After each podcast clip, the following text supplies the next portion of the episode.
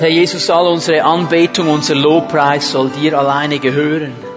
Wir dürfen vor dir stehen, das ist ein gewaltiges Vorrecht. Wir dürfen Gemeinschaft haben mit dir und wir beten dich an als diesen großen, herrlichen, wunderbaren Herrn und Vater. Danke für deine Liebe, danke für deine Gegenwart, danke dass du hier bist in unserer Mitte, so wie du es verheißen hast. Und wir danken dir auch dafür, Herr, dass wir miteinander in dein Wort hineinschauen dürfen. Und Herr, dass du uns durch dein Wort ermutigst und durch dein Wort Offenbarung schenkst, Herr, dass du uns ähm, ausrichtest auf diese Dinge, die du für uns bereithältst. Und ich preise dich einfach, Herr, dass dein Heiliger Geist uns dabei hilft, dein Wort richtig zu verstehen und uns auch dabei hilft, dein Wort zu hören und in unseren Herzen zu bewahren und nach der Kraft deines Wortes zu leben. Ich danke dir dafür. Amen. Amen. Bitte nehmt eure Plätze ein. Wir werden auch heute Morgen über die letzten Tage, über die Endzeit nachdenken. Und ich habe im ersten Gottesdienst ganz spontan Mark und seine Mannen gebeten, ein altes Lied wieder nach vorne zu graben. Das haben wir jetzt in diesem Gottesdienst noch nicht gesungen. Wir werden es am Ende des äh, Gottesdienstes vielleicht nochmal singen. Aber darf ich vielleicht schnell den Text sehen? Martin, könntest du den einblenden? Viele von euch werden dieses Lied kennen, weil Jesus lebt. Und warum dieses alte Lied? Ich habe von einigen Zellenleitern so eine Rückmeldung bekommen, dass es doch die einen oder anderen Menschen gibt, die äh, irgendwo Angst haben, wenn es um dieses Thema Endzeit geht, die irgendwo ungemütlich sind bei diesem Thema und äh, nicht so recht wissen, was kommt jetzt da noch alles auf uns zu. Und als ich das gehört habe heute Morgen, da kam mir ganz spontan eben dieses Lied in Sinn. Und da singen wir, weil Jesus lebt, fürchte ich mich nicht weil Jesus eben lebt, muss ich keine Angst haben, egal was kommt, egal was die Zukunft bereithält. Und weil Jesus lebt, kann ich auch in die Zukunft gehen mit einer Zuversicht, dass er mein Leben in seiner Hand hält. Und es ist gut, wenn wir diese Dinge singen. Wenn wir über die Endzeit nachdenken, wenn wir darüber nachdenken, was die Bibel zu sagen hat über die letzten Tage, dann müssen wir verstehen, dass all diese Dinge im Wort Gottes drinstehen, nicht um uns Angst zu machen, sondern um uns eine Sicherheit zu geben, um uns darauf vorzubereiten, was kommen wird, um uns innerlich auszurichten auf diese Dinge. Äh, nach dem ersten Gottesdienst ist ein Bruder zu mir gekommen und hat mir etwas Gutes gesagt. Er sagt, weißt du, ähm, ich bin froh über diese Botschaften, die Zukunft kommt ja sowieso. Ja, das ist so. Die kommt sowieso, da kannst du machen, was du willst. Aber wenn wir vorbereitet sind darauf, dann können wir auch in gewissen Situationen anders reagieren. Und diese Botschaften, die haben wirklich das Ziel, uns zu ermutigen, uns aufzubauen, Angst auf die Seite zu legen und zu wissen, Jesus hat die Sache im Griff. Er sitzt auf dem Thron. Und die Bibel spricht ja viel über die Zukunft. Ich meine, im Alten Testament, im Neuen Testament über große große Teile ist das ein prophetisches Buch.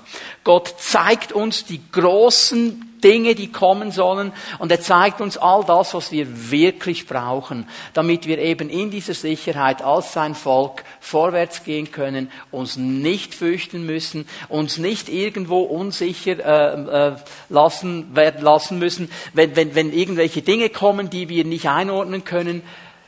Der Herr hat die Sache in der Hand. Das ist mir so wichtig, dass wir das verstehen. Und dann möchte ich eine zweite Sache noch betonen. Ich werde es auch immer wieder sagen in diesen Botschaften drin, wenn wir über die Endzeit sprechen dann sprechen wir nicht über irgendwo so ein Gebiet, wo wir dann abtreifen und anfangen zu spekulieren und irgendwelche Gebilde aufbauen und irgendwo immer in den Wolken uns bewegen.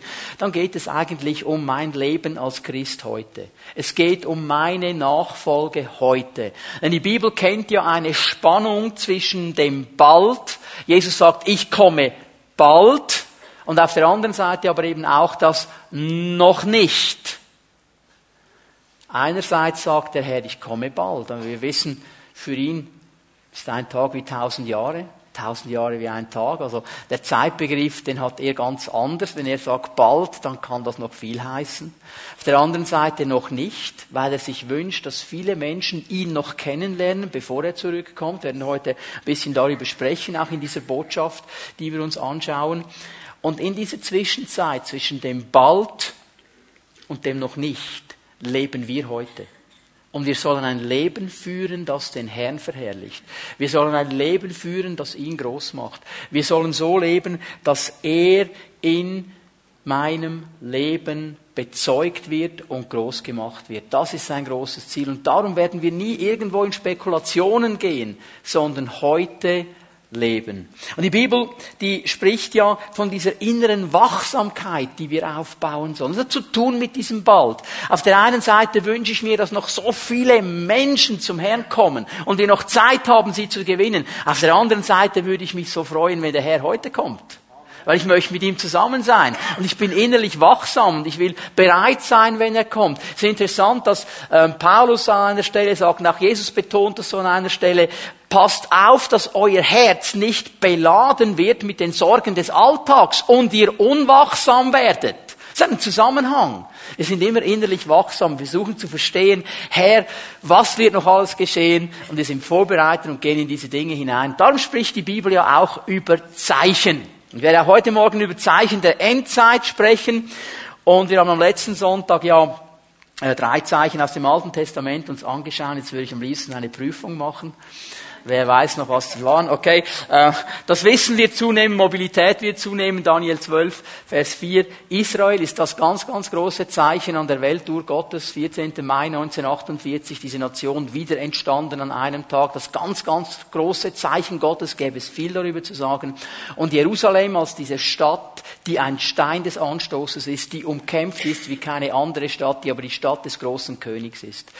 Und ich habe euch am letzten Sonntag schon gesagt, wenn ich über diese Zeichen spreche, dann spreche ich über Zeichen, die wir verifizieren können, die klar sind. Es gäbe viele andere, die wir noch betonen könnten, wo sich Leute dann aber irgendwo hineingeben in Symbole und die irgendwo auslegen und auf irgendwelche komischen Ideen kommen und dann der Spekulation eben die Türe öffnen. Das müssen wir gar nicht tun. Es gibt genug solide Zeichen, auf denen wir stehen können ohne dass wir spekulativ werden. Das ist mir wichtig, dass wir das verstehen. Wir sind nicht eine Gruppe spekulativer Typen. Wir stehen auf dem Boden des Wortes Gottes und wir nehmen das, was das Wort gesagt hat, und das reicht uns, die wichtigsten Dinge zu sehen.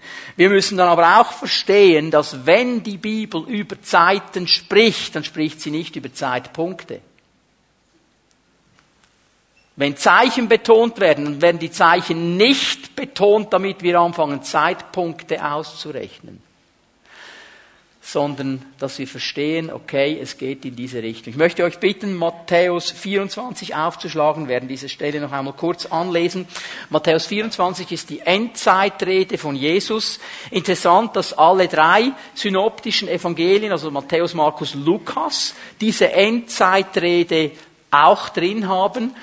Markus 13, Lukas 21, Matthäus 24 sind die drei Kapitel, wo diese Endzeitrede von drei Seiten auch beschrieben wird. Und wenn ihr das mal miteinander lest, dann werdet ihr merken, der rote Faden ist überall derselbe, aber Lukas bringt noch ein paar Punkte, die er ein bisschen anders betont und Markus bringt ein paar Punkte, die er anders betont. Und zusammen haben wir dann das ganze Bild und wir haben eine gute Richtung, in die es gehen wird. Und hier lesen wir mal aus dem Matthäus-Evangelium, Kapitel 24, 20, Vers 33 und 34.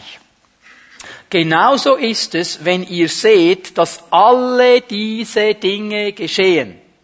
Alle diese Dinge, alle diese Zeichen.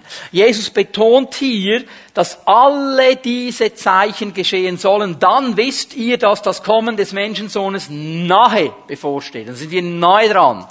Also hier geht es nicht um eines der Zeichen oder um zwei, sondern um alle diese Zeichen, die Jesus ja in Matthäus 24 oder eben Markus 13 oder Lukas 21 betont hat.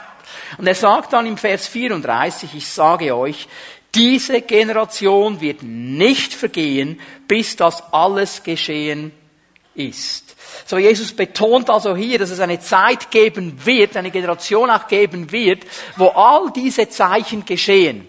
Und wenn wir all diese Zeichen sehen, dann müssen wir innerlich bereit sein, denn der Herr sagt, dann wird das Ende kommen. Er sagt nicht wann. Noch einmal, wir rechnen nie. Wir gehen nicht rechnen. Wir wissen einfach, wir sind innerlich wachsam. Und wir schauen gut auf das, was um uns herum geschieht. Und ich bin ja so Fan von meinem Jesus, muss ich immer wieder sagen. Das habt ihr hoffentlich gemerkt, aber ich muss es einfach immer wieder sagen, weil er ist einfach so eingemietet. Denn nachdem er das gesagt hat, hier im Vers 34, kommen dann die Verse 35 äh, und nach hinten. Ich werde die hier nicht lesen, ich betone es nur ganz schnell. Er sagt dann sofort in Vers 35, und mein Wort wird bleiben in alle Ewigkeit. Mit anderen Worten, hey, nicht spekulativ werden, nicht den Zeichen nachrennen, geht immer zurück zu meinem Wort. Alles, was ihr auf dem Boden des Wortes festlegen und verifizieren könnt, ist gut, aber denkt daran, mein Wort, mein Wort, mein Wort. Wir mitten das immer ein. Und er sagt noch etwas Interessantes dann ab Vers 37. Er sagt, und es wird sein wie in den Zeiten Noahs. Er fängt an, über die Gesellschaft zu sprechen. Und er sagt, wie zu den Zeiten Noahs, die haben gegessen und getrunken, sie haben geheiratet und wurden verheiratet. Mit anderen Worten, Business as usual. Die haben das Leben einfach weitergeführt. Die haben gelebt. Die haben zwar den Noah gehört, der gesagt hat, hallo, es kommt ein Gericht. Hallo, es wird ein Gericht kommen. Es wird regnen. Es wird Wasser kommen. Äh, macht euer Leben in Ordnung mit dem Herrn. Kommt in die Arche. Die haben das alle gehört und gesagt, boah, wir leben einfach weiter nicht. Die Welt wird eh nie vergehen. Das ist doch gebaut für alle Ewigkeiten und wir genießen es und wir essen und wir trinken und wir freuen uns und gehen einfach weiter. Bis zu dem Tag, wo Noah in die Arche ging. Dann war es zu spät. Okay? Die Gesellschaft ist immer ein interessanter Indikator. Und wir merken auch jetzt eine Gesellschaft, ich werde am nächsten Sonntag ein bisschen darüber sprechen, die innerlich gespalten ist. Auf der einen Seite sagt sie, wir leben einfach weiter, wir genießen das Leben, das ist cool, das ist schön. Auf der anderen Seite aber auch diese Unsicherheit, diese Angst, das wird noch alles kommen. Es ist eine gespaltene Gesellschaft, in der wir leben. Wir sind mittendrin als Christen. Wir sind mittendrin. Wir sind mittendrin. Es ist wichtig, dass wir das verstehen dass wir hier einen Unterschied machen können. Nun, eigentlich wollte ich heute Morgen über einige Zeichen aus dem Neuen Testament sprechen. Und ich habe dann beim ersten begonnen und ich habe Dinge gesehen, die habe ich vorher noch nie gesehen. Ich habe gemerkt, ich kann nur über dieses Zeichen sprechen heute Morgen und muss die anderen dann am nächsten Sonntag noch in unserer Mitte auslegen. Lasst uns mal Apostelgeschichte 2 aufschlagen, Vers 17. Ich habe hier etwas gesehen, das habe ich vorher so noch nie gesehen. Und jetzt sagst du vielleicht, oh, pff, ist doch klar, oder? Weiß ich schon lange, wunderbar. Mir wurde es wirklich bewusst diese Woche, dass das erste und das große und das starke Zeichen des Neuen Testamentes die Ausgießung des Heiligen Geistes ist. Ich habe das vorher in dieser Klarheit noch nie gesehen. Und als ich darüber nachgedacht habe und mir das klar geworden ist, da gingen plötzlich Türen auf in verschiedene Richtungen und ich habe irgendwo Dinge gesehen in der Beziehung zum Heiligen Geist, die habe ich vorher so noch nie so klar gesehen. Und ich wünsche mir, ich bete dafür, dass das überschwappen kann auf die ganze Gemeinde. Und dass wir ganz neu verstehen, was das bedeutet für das Leben in den letzten Tagen, dass der Geist Gottes ausgegossen worden ist und wie wir in der Kraft dieses Geistes leben können, auch in diesen letzten Tagen und einen Unterschied machen. Apostelgeschichte 2, Vers 17, das ist die Pfingstpredigt des Petrus. Er zitiert hier den Propheten Joel aus dem Alten Testament. Vers 17, am Ende der Zeit. Es beginnt ja schon so. Am Ende der Zeit. Die wörtliche Übersetzung wäre in den letzten Tagen. Wir sind mitten in der Endzeit. Und hier sagt Joel schon im Alten Testament, in den letzten Tagen wird der Herr seinen Geist über alle Menschen ausgießen. Die Ausgießung des Heiligen Geistes ist ein Zeichen der letzten Zeit, der letzten Tage. Jetzt lesen wir hier mal ein bisschen an, da werde ich ein paar Dinge kommentieren. Am Ende der Zeit, so sagt Gott, werde ich meinen Geist über alle Menschen ausgießen. Dann werden eure Söhne und eure Töchter prophetisch reden, die Jüngeren unter euch werden Visionen haben, die Älteren prophetische Träume. Sogar über die Diener und Dienerinnen, die an mich glauben, werde ich in jener Zeit meinen Geist ausgießen und auch sie werden prophetisch reden. Mal diese beiden Verse hier, zwei Anmerkungen dazu, was äh, Petrus hier predigen kann, was Joel prophetisch gesehen hat, ist etwas völlig Neues, etwas völlig Konträres zum Denken all der Menschen, die da zugehört haben. All diese Menschen, die an diesem Pfingsttag in Jerusalem waren, die waren äh, gelehrt und, und geprägt von der jüdischen Religion. Darum waren sie am Pfingsten da an diesem großen Fest in Jerusalem. Jerusalem. Und sie wussten eines als Menschen, die das Alte Testament kennen. Der Heilige Geist wird ausgegossen über drei Gruppen von Menschen im Alten Testament. König, Priester, Prophet. Das sind die einzigen drei Gruppen von Menschen, die im Alten Testament den Heiligen Geist hatten. Dann kam der Heilige Geist zeitweise punktuell und temporär auf gewisse Menschen, die eine bestimmte Aufgabe hatten und sie wurden durch den Heiligen Geist befähigt, diese Aufgabe zu tun und dann ging der Heilige Geist wieder. Und jetzt kommt der Herr und sagt, in den letzten Tagen werde ich meinen Geist ausgießen auf alles Fleisch, steht im wörtlichen griechischen Text, auf jeden einzelnen Menschen. Nicht nur auf den König, nicht nur auf den Propheten, nicht nur auf den Priester, auf jeden, der sein Herz öffnet für mich, auf jeden, der diesen Heiligen Geist kommen lässt, auf jeden, der ihm Raum gibt, werde ich ihn ausgießen. Ist das nicht eine gewaltige Sache? Das hat nichts zu tun mit meiner Herkunft, es hat nichts zu tun mit meinem Geschlecht, es hat nichts zu tun mit meinem Namen, es hat nur zu tun mit dieser Offenheit meines Herzens, diesen Geist und diesen Herrn zu empfangen. Und dann wird dieser Geist über mich kommen. Das war etwas völlig, absolut Neues. Und wir werden dann heute Morgen sehen, warum das der Herr auch so gemacht hat. Und dann lesen wir eine zweite Sache, dass dieser Geist Gottes eine ganz große Aufgabe hatte. Ich werde meinen Geist ausgießen. Dann fängt er an, darüber zu sprechen, dass die Söhne und die Töchter prophetisch reden werden, dass die Jüngeren Visionen haben, dass die Älteren prophetische Träume haben. Mit anderen Worten, der Geist Gottes wird ausgegossen, um Offenbarung zu schenken. Er will uns Offenbarung geben. Der Heilige Geist ist nicht ausgegossen worden primär, dass wir eine gute Zeit haben im Lobpreis, den Herrn anbeten und zueinander sagen, oh, spürst du auch den Heiligen Geist? Und wir meinen dann irgendwo die Gänsehaut, die da den Rücken rauf und runter läuft.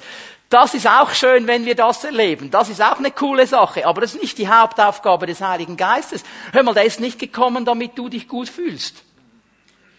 Der will offenbaren. Der ist auch nicht gekommen, dass es mit den Geistesgaben flutscht wie wild. Das ist auch eine coole Sache, aber es ist auch nicht die primäre Sache. Er will offenbaren. Er will offenbaren. Er will Dinge zeigen von Gott her. Und all diese drei Begriffe, prophetisch reden, Träume und Visionen, die werden immer wieder im Zusammenhang gebraucht mit Daniel, mit Jesaja, mit Jeremia, mit diesen großen Offenbarungen, die diese Männer und Frauen Gottes hatten über die Zukunft. Also ich freue mich darüber, dass wir die Prophetie kennen und die Prophetie haben auf der individuellen Ebene, dass wir einander ermutigen können durch prophetische Worte, dass der Herr kommt durch seinen Geist in eine Hauszelle hinein und prophetisch den Menschen dient. Das ist eine coole Sache. Aber ich glaube, wenn ich das hier lese, dann dürfen wir auch beten, dass die nächste Ebene auch noch stärker kommen wird und der Geist Gottes uns Dinge zeigen kann. Ich musste daran denken, Amos 3, Vers 7, der Herr tut nichts, ohne es vorher seinen Knechten zu zeigen. Das ist genau das, was hier geschieht. Und jetzt ist nicht nur eine dieser drei Personengruppen gemeint, König, Priester und Prophet. Jetzt ist jeder von uns gemeint. Siehst du, jeder, der den Heiligen Geist empfangen hat, er soll von ihm auch Offenbarung bekommen. Er soll von ihm geführt sein. Darum musst du keine Angst haben. Darum kannst du furchtlos in die Zukunft gehen, weil du weißt, der Geist Gottes ist mit mir und er weiß schon, was morgen kommt. Und er wird mich entsprechend führen und er wird mich entsprechend vorbereiten. Und wenn wir ganz ehrlich wirklich auf unsere Leben schauen, dann merken wir, der Heilige Geist warnt uns so oft vor. Es sind so diese kleinen Impulse, die überfahren wir manchmal. Da hören wir manchmal gar nicht richtig zu und dann macht es irgendwo Wumps und wir sind in die Wand reingelaufen und es kommt uns wieder in den Sinn, da hatte ich doch heute Morgen diesen kleinen Impuls vom Heiligen Geist und ich habe ihn einfach nicht beachtet. Wir müssen mehr lernen zu hören auf diese kleinen Impulse. Wisst ihr, manchmal sind wir Schweizer Christen so extrem ausgerichtet auf das Übernatürliche, auf das Fantastische, auf das Extreme, auf das Boah, dass wir die kleine, feine Stimme des Geistes nicht mehr hören. Dann verpassen wir das echt Übernatürliche. Und das muss nicht mit Pauken und Trompeten und mit Gänsehaut und weiß ich was für Zeugs kommen. Es ist dieses kleine, Reden des Heiligen Geistes. Und das müssen wir lernen. Das wird uns helfen. Mal diese beiden Dinge und jetzt lesen wir weiter in diesem Text. Petrus ist noch nicht fertig in seinem Zitat von Joel hier, Vers 19 und 20, sowohl droben am Himmel als auch unten auf der Erde werde ich Wunder geschehen lassen. Es werden furchterregende Dinge zu sehen sein, Blut und Feuer und dichte Rauchwolken. Die Sonne wird sich verfinstern und der Mond wird rot werden wie Blut, bevor jener große Tag kommt, an dem der Herr in seiner Herrlichkeit erscheint. Und jetzt sehen wir hier etwas ganz Interessantes, dass nämlich auch Petrus und auch schon Joel, den er hier ja zitiert, an, an dieser Ausgießung des Geistes einen Bogen spannt bis hin zum Tag des Herrn. In den letzten Tagen werde ich meinen Geist ausgießen und er spannt dann in Vers 20 den Bogen bis ganz zuletzt zu diesem großen Tag des Herrn. Dann wird dieser Tag des Herrn kommen. Dieser Höhepunkt in der Heilsgeschichte. Wenn Jesus Christus sichtbar zurückkommt auf den Ölberg in Jerusalem an diesem Tag des Herrn. Und hier wird diese ganze Spannung noch einmal aufgebaut. Diese Spannung zwischen bald und noch nicht. Jawohl, der Geist Gottes ist ausgegossen. Jawohl, die letzten Tage sind angebrochen. Jawohl, ihr habt alle Ausrüstung, die ihr haben müsst. Aber es ist noch nicht das Ende. Der große Tag des Herrn wird erst kommen. Und in dieser Zwischenzeit leben wir, erfüllt durch die Kraft des Heiligen Geistes, ein Leben, das Jesus verherrlicht und ihn groß macht. Der Geist wird ausgegossen. Wir können Gemeinschaft haben mit ihm in einer Art und Weise, wie wir es nie vorher hatten bis zu diesem Zeitpunkt. Aber aber der große Höhepunkt ist noch nicht gekommen. Der kommt erst noch. Auf den gehen wir zu. Und wir gehen auf ihn zu in der Kraft des Heiligen Geistes. Und jetzt muss ich kurz hier ein bisschen etwas über diese symbolischen Ankündigungen des Propheten Joel sagen. Ihr habt das gemerkt, nicht? Hier wird da von verschiedenen Dingen gesprochen. Wunder und Zeichen und Blut und Feuer und Rauchwolken und der Mond und brr, all diese Dinge. Boah, was soll das jetzt heißen? Wir versuchen das mal ein bisschen miteinander äh, auseinanderzunehmen. Das erste, was ich hier sehe, ist, dass Gott wirkt, und zwar sowohl auf der Erde als auch im Himmel. Zeichen auf der Erde, Wunder im Himmel. Also es ist interessant, dass wir hier diesen Unterschied genau uns anschauen, weil er hat wieder zu tun mit dieser Spannung.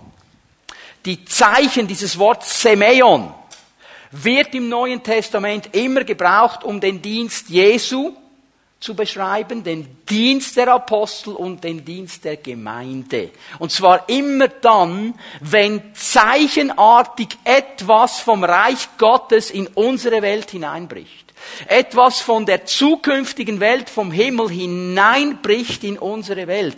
Wenn Jesus einen Dämon austreibt, wenn Jesus Kranke heilt, wenn die Apostel vorwärts gehen und mit Menschen beten und die Blinden wieder sehen werden, wenn die Gemeinde in der Kraft des Geistes vorwärts geht und diese Zeichen geschehen, dann ist es dieses Hereinbrechen der zukünftigen Welt und der zukünftigen Kraft. Aber das sind nur Zeichen. Das ist noch nicht die Erfüllung. Das sind nur Zeichen.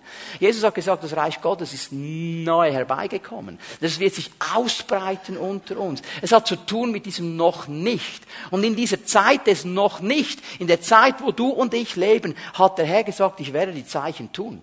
Und wir sollen Menschen sein, die von diesen Zeichen auch begleitet werden. Der Heilige Geist soll fließen können in dieser Zeit.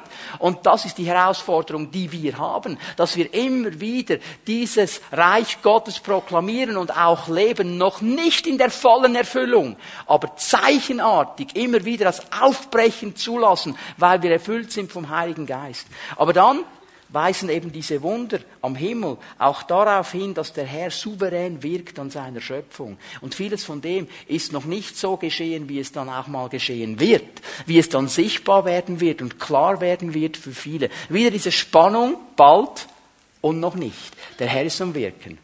Das Zweite, was wir erkennen müssen, ist, dass diese Wunder am Himmel ein starkes Bild sind auf diesen Tag des Herrn. Wenn ihr das anlest hier in Vers 19 und 20, Feuer, Rauchwolken, Blut, Sonnenfinsternis, Mond wird Blut und, und so weiter, all diese Dinge, all diese verschiedenen Elemente im Wort Gottes stehen immer im Zusammenhang mit dem Gericht Gottes, mit dem Gerichtswirken Gottes. Denk mal einen Moment an Israel in Ägypten. Zu was wurde der Nil? Blut. Was war der Herr vor den Israeliten? Feuersäule, Rauchsäule, Gericht. Gericht, hat dieses Gericht über Ägypten gebracht. Es sind Bilder auf das Gericht Gottes. Wenn Joel das prophetisch sieht, dann spricht er von diesem Tag des Herrn als einem Tag des Gerichtes. Das will er hier klar machen. Es wird diesen Tag geben, und dieser Tag ist ein Tag des Gerichtes. Und dann sagt er noch etwas Interessantes. Sonne und Mond sind dem Herrn des Universums unterordnet. Der Herr ist höher als Sonne und Mond.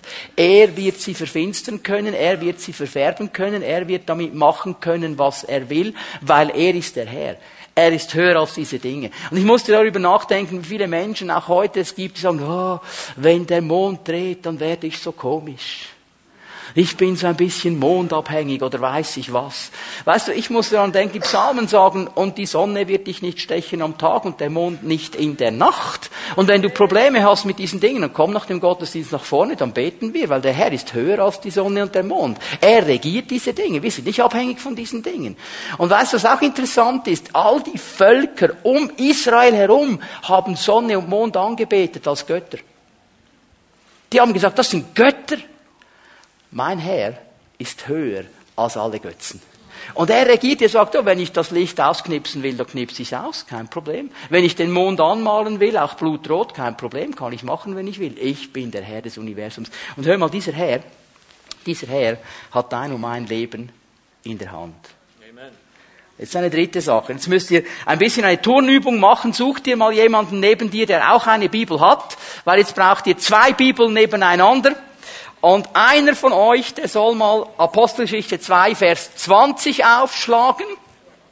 Und der andere soll Joel 3, Vers 4 aufschlagen, okay? Weil ich möchte euch hier etwas Interessantes zeigen, dass nämlich der Petrus hier in seiner Pfingstpredigt den Joel nicht richtig zitiert. In der Bibelschule würde der durchfallen. Der hat nicht richtig zitiert. Ich werde euch gleich erklären, warum das so ist. Okay? Apostelgeschichte 2, Vers 20.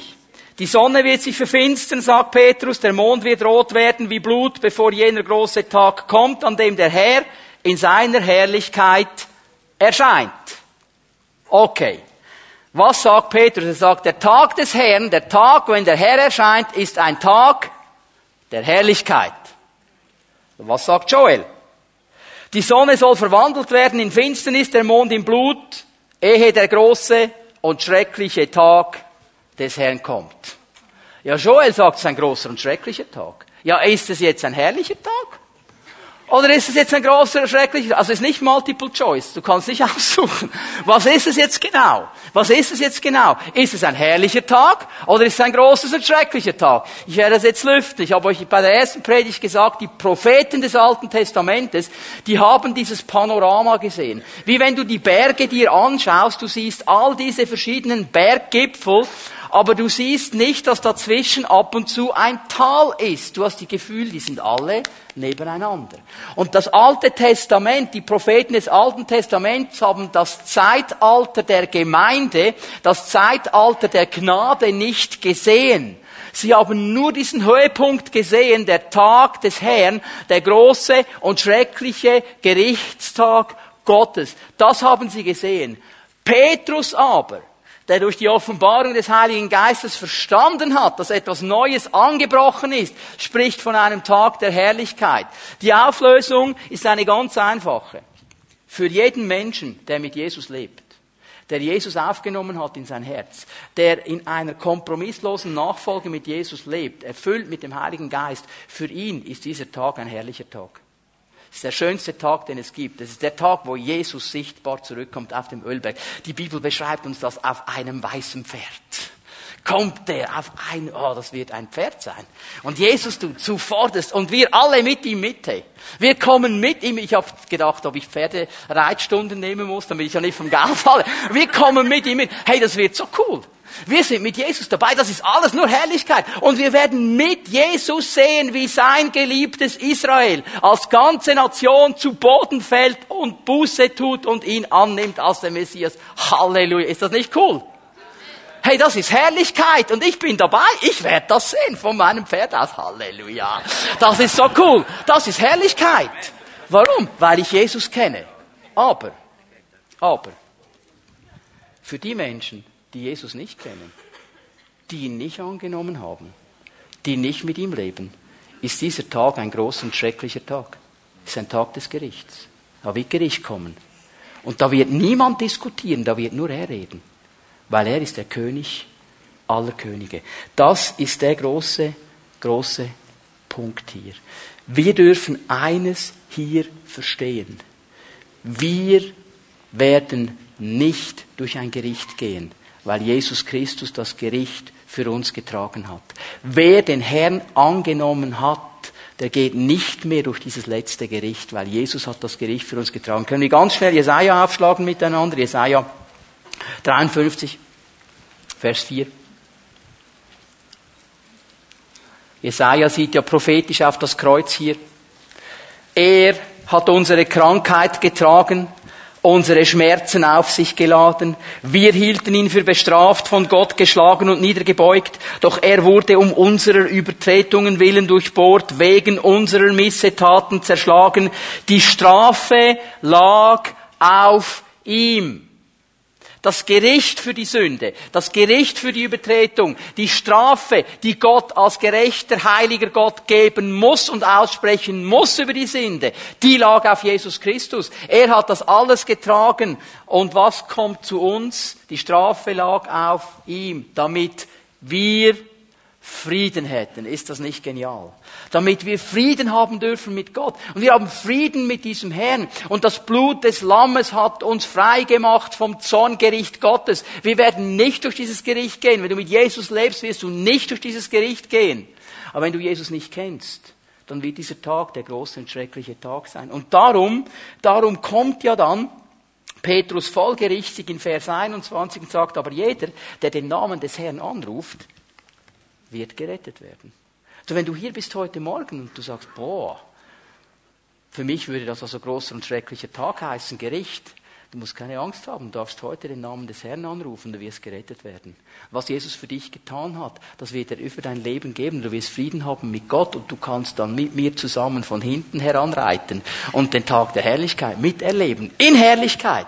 Das ist der große Punkt hier, den Petrus machen will, dass er uns klar sagt, hey,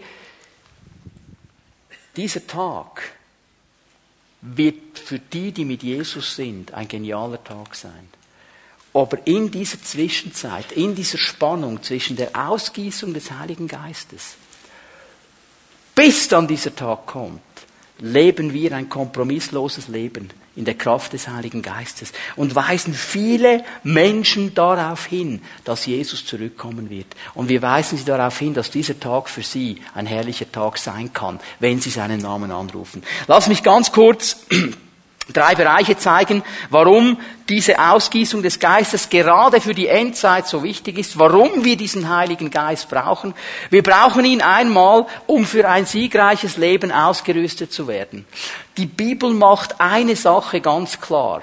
In diesen letzten Tagen wird die Aktivität des Feindes Gottes zunehmen. Die Dunkelheit wird zunehmen das, was an Aktivitäten gegen Gott da ist, wird zunehmen. Das soll uns keine Angst machen, das soll keine Panik verbreiten, das soll auch nicht dazu führen, dass wir das Gefühl haben, äh, hinter jedem Busch ist ein Dämon. Es soll uns einfach darauf vorbereiten. Und es soll uns zeigen, wir brauchen die Kraft des Heiligen Geistes, um siegreich zu sein. Denn der Herr hat uns hier hineingestellt. Die Bibel sagt an keiner Stelle, wir sollen uns zurückziehen, wir sollen irgendwo auf einen Berg gehen, ein Kloster bauen oder eine christliche Kommune gründen. Sünden. Das sagt die Bibel nicht. Die Bibel sagt, ihr seid in dieser Welt. Wir sind das Salz der Erde. Hey, wenn wir alle abhauen, wird die Suppe absolut ohne Gewürze sein. Wir würzen das Ganze. Wir geben das Salz hinzu. Wir bringen das Licht in die Dunkelheit. Das ist unsere Aufgabe. Da brauchen wir den Heiligen Geist dazu. Und weißt du, dass wir dann irgendwo auch Kontaktpunkte haben mit diesen Dingen? Das ist ja ganz klar. Darum brauchen wir den Heiligen Geist. Darum müssen wir siegreich sein. Hey, wenn der Teufel versucht hat, Jesus von seinem Weg abzubringen und ihn versucht hat, wie viel mehr wird er uns versuchen wegzubringen von dem, was Gott in unsere Leben hineinlegen will. Darum brauchen wir den Heiligen Geist. Der Heilige Geist hat eine ganz große Aufgabe. Ich gebe euch mal äh, eine Stelle aus Johannes 16, Vers 13. Und du kannst dir dazu in deinen Notizen aufschreiben, Johannes 15, Vers 26, Johannes 14, Vers 26, das sind die großen Heiliggeist-Kapitel von Johannes. Ich lese hier nur mal Vers, äh, Kapitel 16, Vers 13. Wenn der Helfer kommt, der Geist der Wahrheit, wird er euch zum vollen Verständnis der Wahrheit führen. Also merkst du, der Heilige Geist, wenn er kommt, er will offenbaren. Er will das volle Verständnis der Wahrheit offenbaren. Er will uns da hineinführen. Er will uns helfen zu verstehen, was wahr ist, was Gott wirklich meint. Denn was er sagen wird, wird er nicht aus sich selbst heraus sagen. Er wird das sagen, was er hört. Von wem hört er es? Vom Vater und vom Sohn.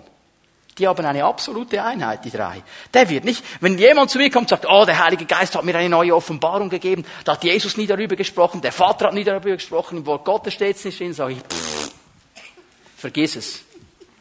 Kannst du gleich vergessen, kannst dir abschminken die haben immer eine Einheit. Was der Vater sagt, was der Sohn sagt, das sagt der Heilige Geist. Und er wird keine Offenbarung nebendran vorbeischleusen. Oh, hat der Heilige Geist selber erfunden, das kannst du vergessen. Das wird er nicht machen. Er wird immer das sagen, was er vom Vater und vom Sohn hört. Und in diesem Einklang mit dem Wort Gottes. Und er wird euch zukünftige Dinge verkündigen. Er wird uns diese Dinge zeigen, damit, wenn wir in sie hineingehen, wir eine innere Ausrichtung haben, eine Sicherheit haben und wissen, dass wir kommen. Er wird Jesus bezeugen, er wird lehren, er wird erinnern. Ist immer die Aufgabe des Heiligen Geistes.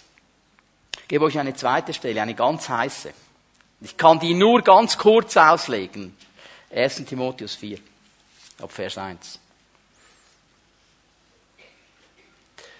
Der Geist Gottes hat allerdings unmissverständlich vorausgesagt. Unmissverständlich. Das war nicht so nebenbei mal schnell noch erwähnt.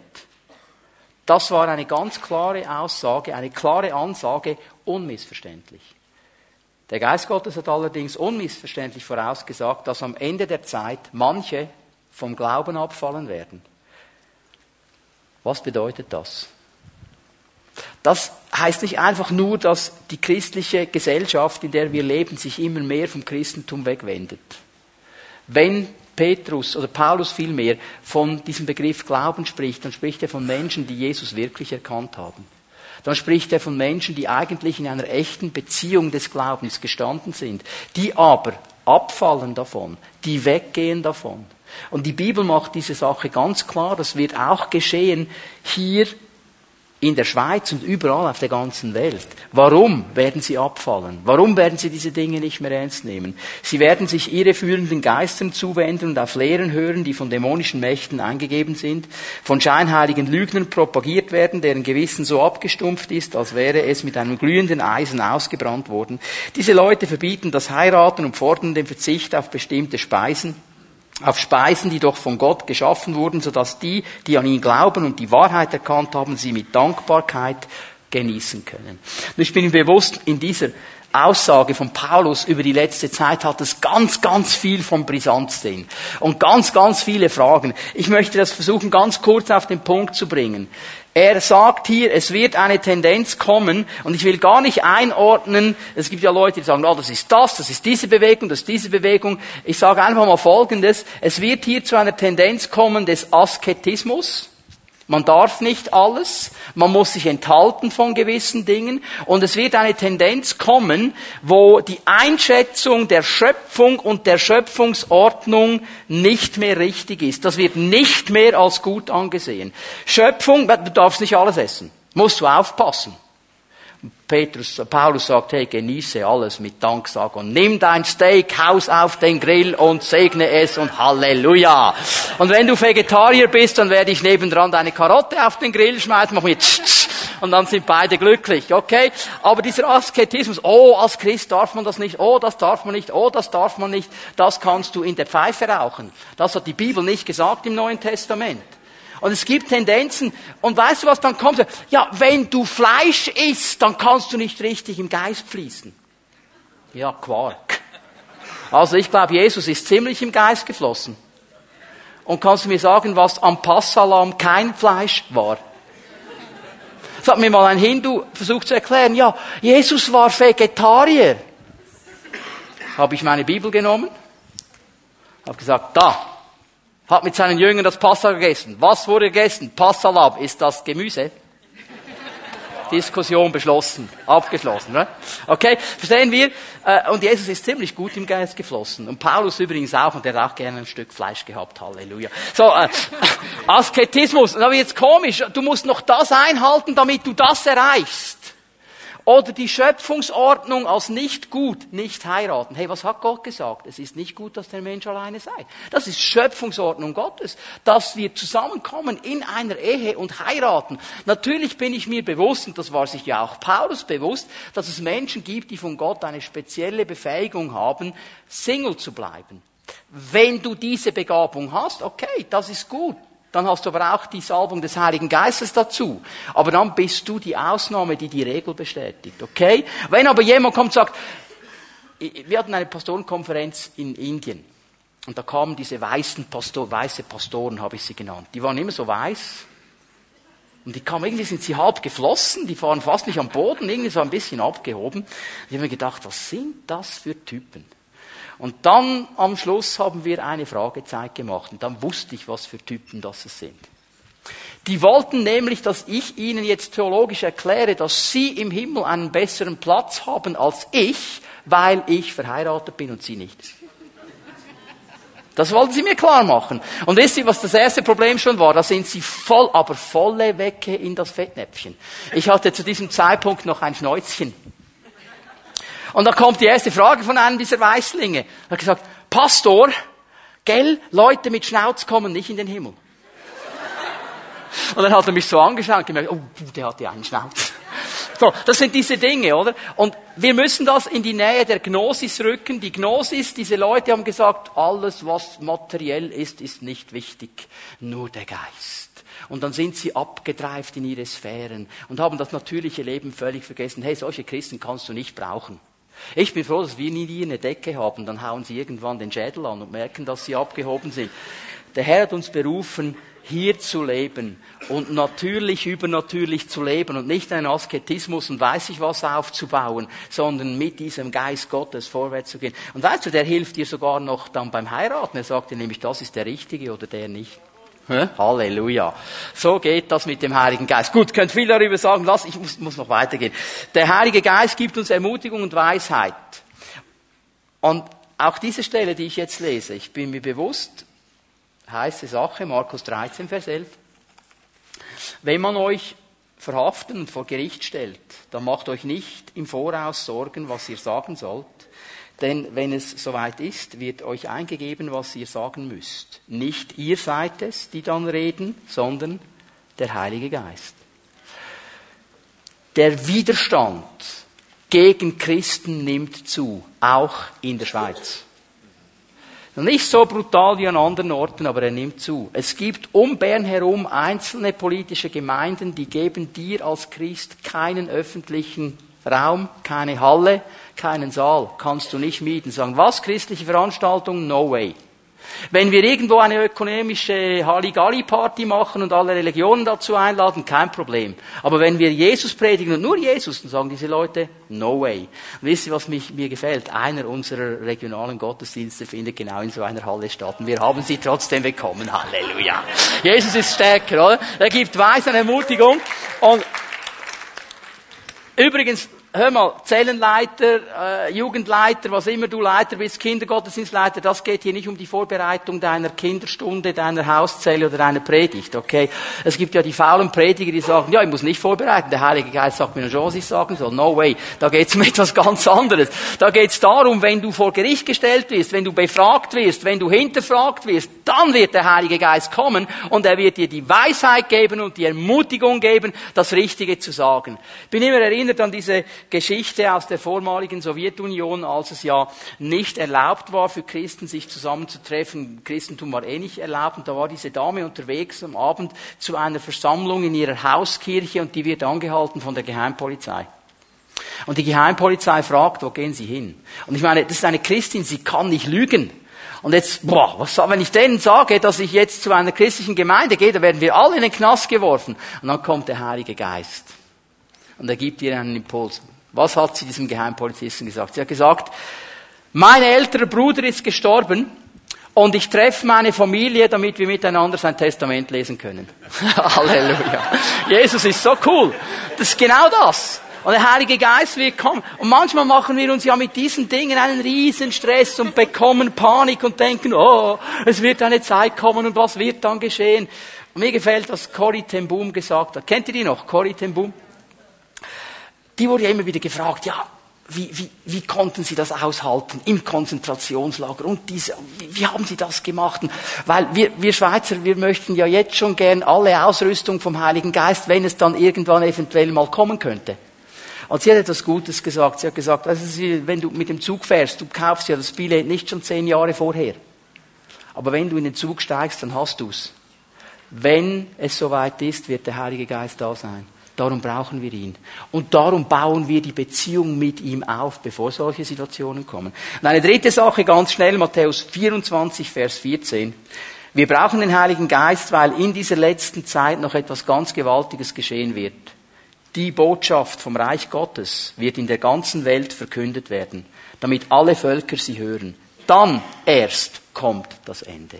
Das wird noch einmal eine geniale Verkündigung des Evangeliums geben. Und wir brauchen den Heiligen Geist dazu. Wir brauchen den Heiligen Geist, um das Evangelium in Kraft zu verkünden. Paulus sagt, das Evangelium ist eine Kraft Gottes zur Rettung für jeden, der da glaubt. Denn in diesem Evangelium wird die Gerechtigkeit Gottes offenbart aus Glauben zum Glauben. Römer 1, Vers 16 und 17. Und darum schäme ich mich nicht. Wir müssen uns nur schämen, wenn wir ein kraftloses Evangelium predigen. Wir müssen uns nur schämen, wenn unser Evangelium keine Kraft hat zur Rettung. Aber wenn wir dieses Evangelium in der Kraft des Geistes predigen, dann werden Menschen hören und sie werden mit uns herüberwechseln vom großen schrecklichen Tag zum herrlichen Tag. Und das ist das Ziel. So, ganz kurz diese drei Dinge. Lass uns nochmal schnell zur Apostelgeschichte 2 gehen. Ich schließe ab mit diesen beiden Versen. Was machen wir jetzt? Was machen wir jetzt? Haben wir all diese Dinge gehört? Was machen wir jetzt? Das haben sich die Leute auch gefragt, die die Predigt von Petrus gehört haben. Ja, Petrus, was machen wir jetzt? Er gibt ihnen eine einfache Antwort. Da sprach Petrus zu ihnen, Vers 38, tut Buße. Jeder von euch lasse sich taufen auf den Namen Jesu Christi zur Vergebung der Sünden. So werdet ihr die Gabe des Heiligen Geistes empfangen. Denn euch gilt die Verheißung, die Verheißung des Heiligen Geistes. Euch, euch, die ihr hier zuhört. Jerusalem, 33 nach Christus, Petrus hat gepredigt, euch gilt diese Verheißung. Und euren Kindern, der nächsten Generation und allen, die ferne sind, so viele der Herr, unser Gott, herzurufen wird. Darf ich mal sehen, wer vom Herrn gerufen ist hier drin? Hast du gesehen, dass die Bibel hier von dir spricht? Das ist das, was Petrus sieht. Die, die noch weit weg sind, die aber den Ruf des Herrn irgendwann auf dieser Zeitachse mal hören werden. Und sie sollen genauso den Heiligen Geist empfangen. Mit dieser einzelnen Aussage des Wortes Gottes ist die Frage schon gegessen, ob das für heute ist. Jawohl, es ist für heute. Für alle, die in der Ferne sind, die der Herr hier zurufen wird. Der Heilige Geist ist für dich und für mich heute. Was machen wir damit? Petrus gibt uns drei einfache Schritte. Buße tun. Das heißt unser Denken ändern. Unser Denken ändern, das wir haben über Gott, über den Heiligen Geist, über die Endzeit. Sagen, Herr, wir brauchen deinen Geist. Ändere dein Denken. Das zweite ist Gehorsam. Das gehört immer dazu. Es ist interessant, wie Paulus oder Petrus wie mir das verpackt. Tut Buße und ein jeder von euch lasse sich taufen auf den Namen Jesu Christi. Die Taufe ist ja ein Bild dafür, dass mein altes, selbstbestimmtes, egozentrisches Leben so nicht mehr gelebt wird. Das wird in den Tod hineingegeben. Und wenn ich mich taufen lasse, sage ich damit, ich lebe nicht mehr mir selber, ich lebe für meinen Herrn und unter seiner Herrschaft. Die Taufe ist nichts anderes als das Sinnbild, das Bild dafür, dass ich ihm gehorsam bin. Ich weiß nicht, warum Leute, die sagen, oh, ich bin Christ, oh, ich bin Christ, oh, ich liebe Jesus, aber taufen lasse ich mich nicht. Das geht nicht zusammen. Aber wenn du wirklich Christ bist und Jesus liebst, dann gehst du durch diesen Schritt des Gehorsams und sagst, jawohl, das zeige ich auch öffentlich vor der sichtbaren und der unsichtbaren Welt. Gehorsam. Und wenn wir mit dem Heiligen Geist leben wollen, müssen wir gehorsam sein.